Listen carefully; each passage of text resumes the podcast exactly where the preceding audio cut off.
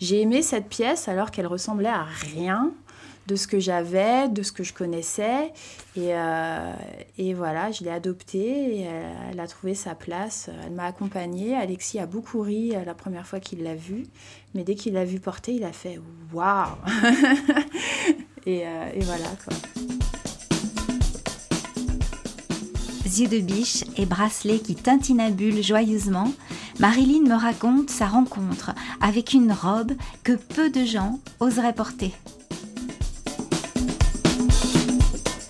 Bienvenue dans le podcast de Mode Personnel, des histoires intimes de vêtements racontées par des hommes et des femmes qui aiment la mode ou s'en moquent.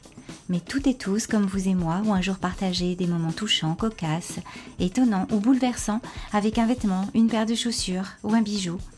Je suis Isabelle Thomas, styliste personnelle. Depuis dix ans, j'écoute des confidences de penderie. Bonne écoute!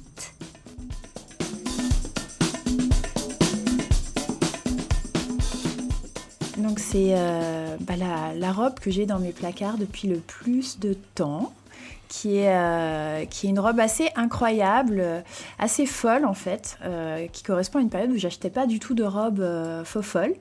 C'est une robe années 80 que j'ai achetée il y a une, fou là là, maintenant presque une vingtaine d'années lors de mon premier voyage en Californie à Los Angeles. Euh, endroit qui est très très important pour moi parce que euh, j'y suis restée 7 ans en fait. Je suis partie là-bas euh, sur un coup de tête après mes études et je suis restée.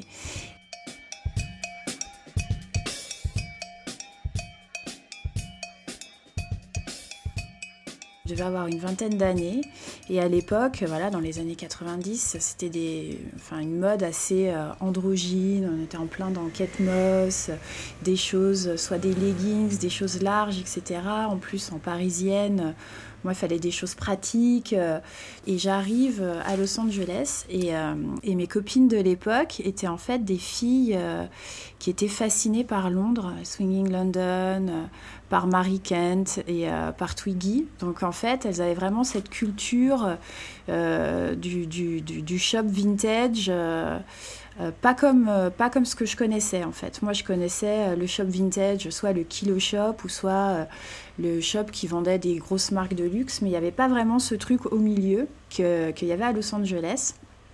Et donc, je me retrouve sur, euh, sur l'Abrea Boulevard, dans ce magasin euh, cultissime où je vais tout le temps quand on repart à Los Angeles, qui s'appelle Jetrag, qui est euh, la caverne d'Alibaba, en fait. C'est une boutique, déjà, il y a des, des, fusées qui sortent du bâtiment, etc. Enfin, c'est assez, assez dingue. Et euh, je me retrouve là-bas avec des robes euh, qui prenaient beaucoup de place. Je me souviens de rayons avec des robes euh, en satin, en tulle, qui prenaient beaucoup, beaucoup de place. Parce que, en fait, chose qu'il n'y a pas aussi chez nous, et qu'il y a là-bas, c'est cette culture de la prom dress, du rendez-vous annuel où tu dois être super habillé, sans spécialement être habillé avec des marques, mais tu fais ta robe, faut, faut que ça claque, quoi. Et donc, je me retrouve avec mes copines qui, elles, s'achetaient des robes trapèze très courte. Et moi qui, euh, qui suis plutôt euh, voilà un peu j'ai toujours été comme ça un peu voluptueuse je me retrouve face à des robes qui me vont en fait qui étaient ces robes années 80 où tu pouvais avoir de la poitrine et tout ça qui était marqué à la taille et tout. Donc je vois cette robe qui en plus avait des rayures noires et bleues avec euh, des fils de lurex et tout. Et je me dis, non mais c'est fou, euh, je l'essaye et paf, elle tombe parfaitement. Moi qui avais euh, justement cette habitude parisienne de mettre des choses pratiques, pas trop voyantes, etc.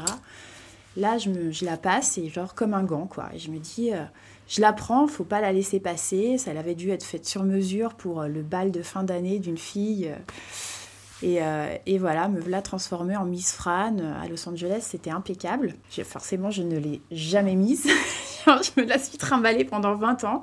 Au fil des déménagements, j'ai habité dans plein d'endroits.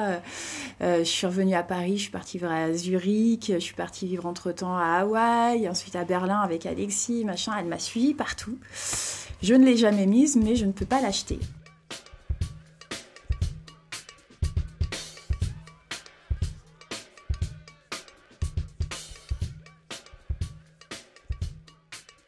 Mes copines euh, étaient comme des dingues dans ces, dans ces boutiques euh, à chiner, chiner leurs pièces, etc. Moi, je, trouvais que ça sentait la poussière. J'étais là, ah, magasin vintage, truc de grand-mère et tout ça. Et puis en fait, en me baladant, euh, parce que j'ai quand même passé des heures à faire les boutiques avec ces, avec filles qui sont par ailleurs toujours mes super copines et, et tout ça. Mais je sais pas, il y avait comme ce, romantisme quand on passait de rayon en rayon, de se dire tiens, quelle est l'histoire derrière chacune de ces robes, avec cette odeur qu'il y avait de.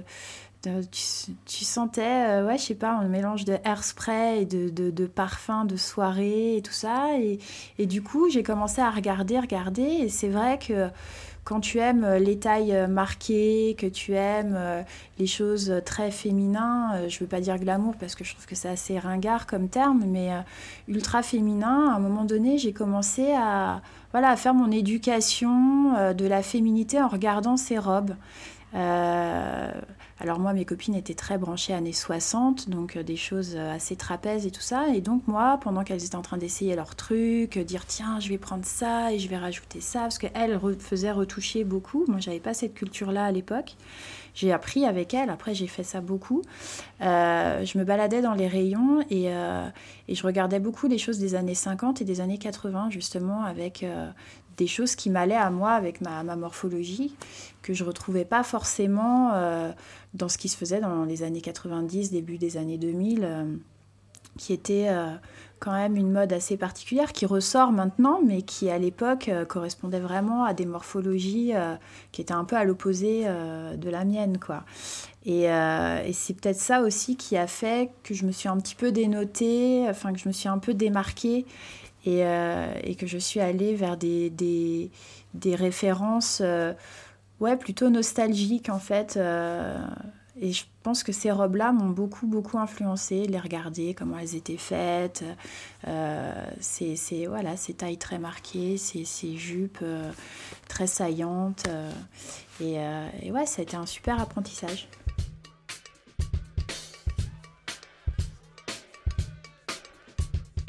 Euh, de, traîner dans ces, dans ces boutiques euh, vintage euh, à Los Angeles m'a appris à m'habiller en fille, ouais. Je pense vraiment que ça a été une super école en fait, de regarder ces choses faites pour, pour rendre belle une femme à la soirée de l'année, quoi. C'est génial. Et d'ailleurs, on y va. la, dernière fois qu'on est allé à Los Angeles avec mon mari, on est retourné dans cette boutique et à chaque fois, je ramène des trésors de, féminité et de, de ouais, chaque, chaque pièce est super unique et euh, c'est dur de trouver ces pièces-là. J'en ai, j'en ai rarement euh, retrouvé dans, d'autres endroits qu'à Hollywood. Quoi. Il y a vraiment ce, ce, culte de la, de la jolie courbe que j'aime bien. Peut-être que si j'étais pas tombée sur cette robe euh, ce jour-là, j'aurais euh, une façon différente de m'habiller. Mais je pense vraiment que, que c'était en moi, en fait, hein, qu'il fallait juste euh, être au bon endroit au bon moment. Et, pour, pour moi, Los Angeles, Hollywood, ça a été un déclic sur, sur ma façon de m'habiller. Et ça, c'est vraiment mes amis mes amies euh, folles de Los Angeles qui m'ont appris ça. Déjà à l'époque, elles achetaient sur, euh, sur, euh, sur Craigslist, elles achetaient des robes à l'autre bout des États-Unis. Moi, je trouvais ça dingue. Il y a une vingtaine d'années, euh, elles me disaient Ah, j'ai trouvé la robe parfaite avec les incrustations, un peu comme voilà, ce qu'elles faisaient dans les années 60, le, la recherche de la perle rare, etc. Hop, je disais Mais tu l'achètes sur Internet, ça va pas t'aller. Enfin voilà, maintenant ça paraît aberrant parce que tout le monde le fait. Mais euh, je les voyais, elles, elles retaillaient, elles faisaient leurs trucs et tout. Et donc moi, voilà, j'ai commencé comme ça. Ça a été, euh, ça a été un, guide, ouais. Mm.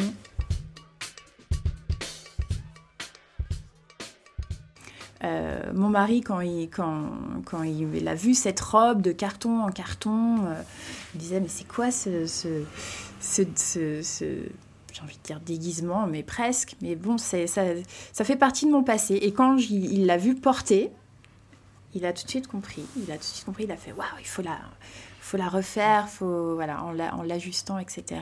Et c'est vrai que je l'ai un peu euh, remis à ma sauce pour qu'elle soit un petit peu moins voyante, un peu plus portable. Donc avec ces petits volants qui font un décolleté, je les raccourcis un petit peu parce que c'est vrai que dans Paris, des robes qui touchent le sol à part faire le ménage nettoyer par terre, euh, je sais pas, c'est, pas vraiment, euh, c'est pas vraiment très pratique. À Los Angeles, on peut prendre ça parce que on rentre dans sa voiture, on, va d'un endroit à un autre, euh, on n'a pas ce problème du métro. je l'ai un peu repris à ma sauce, je l'ai, dépoussiéré, je l'ai un peu remis à la, à la, parisienne. Mais donc voilà, ça m'a fait très plaisir de, de me dire qu'elle a, elle a, elle a servi à quelque chose.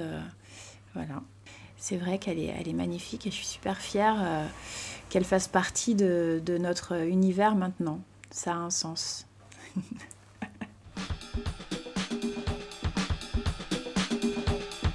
si vous avez aimé l'histoire de la robe incroyable de Marilyn, cliquez sur le petit cœur et partagez. Plus vous êtes nombreux à l'écouter, plus vous contribuez à diffuser le podcast de mode personnel. Vous pouvez aussi retrouver tous les épisodes sur iTunes et SoundCloud. À bientôt!